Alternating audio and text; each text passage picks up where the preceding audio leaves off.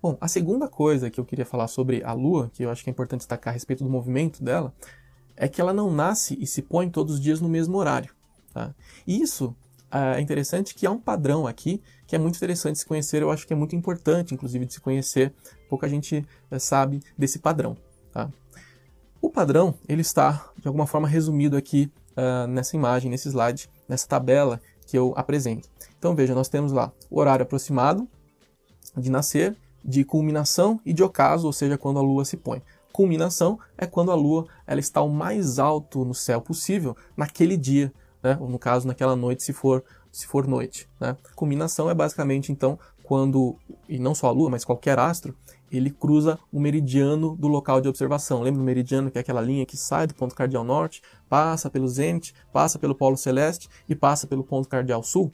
Né? Então, essa linha meridiana, qualquer astro, quando ele está passando por essa linha, a gente diz que ele está em culminação, porque ele está o mais alto possível no céu naquele dia.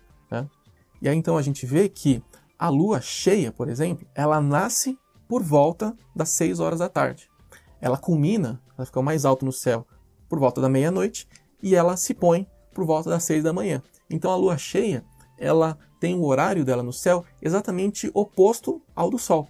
O sol, ele nasce por volta das 6 da manhã, ele se põe por volta das 6 da tarde. A lua cheia é exatamente o contrário.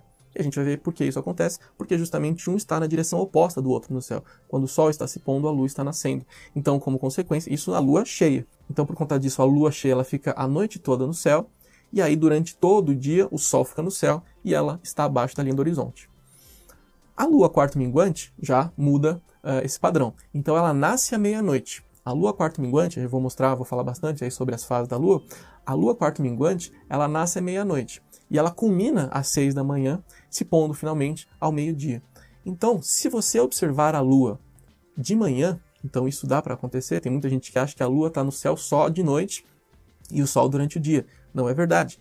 Né? Existem diversos registros, você pode fazer isso uh, ao longo do tempo. Né? Em um mês você consegue observar isso, é só esperar um pouquinho. Né? Se hoje, por exemplo, a lua está cheia, espera mais uma semaninha, você vai ver então a lua no quarto minguante, e aí você vai ver então que a lua ela nasce à meia-noite, ela culmina às seis da manhã. Então, quando o sol está nascendo, por volta ali das seis da manhã, você vê a lua no céu. E ela só vai se pôr ao meio-dia, ou seja, se você vê a lua no alto do céu ou se pondo de manhã, certamente ela vai estar na fase de quarto minguante.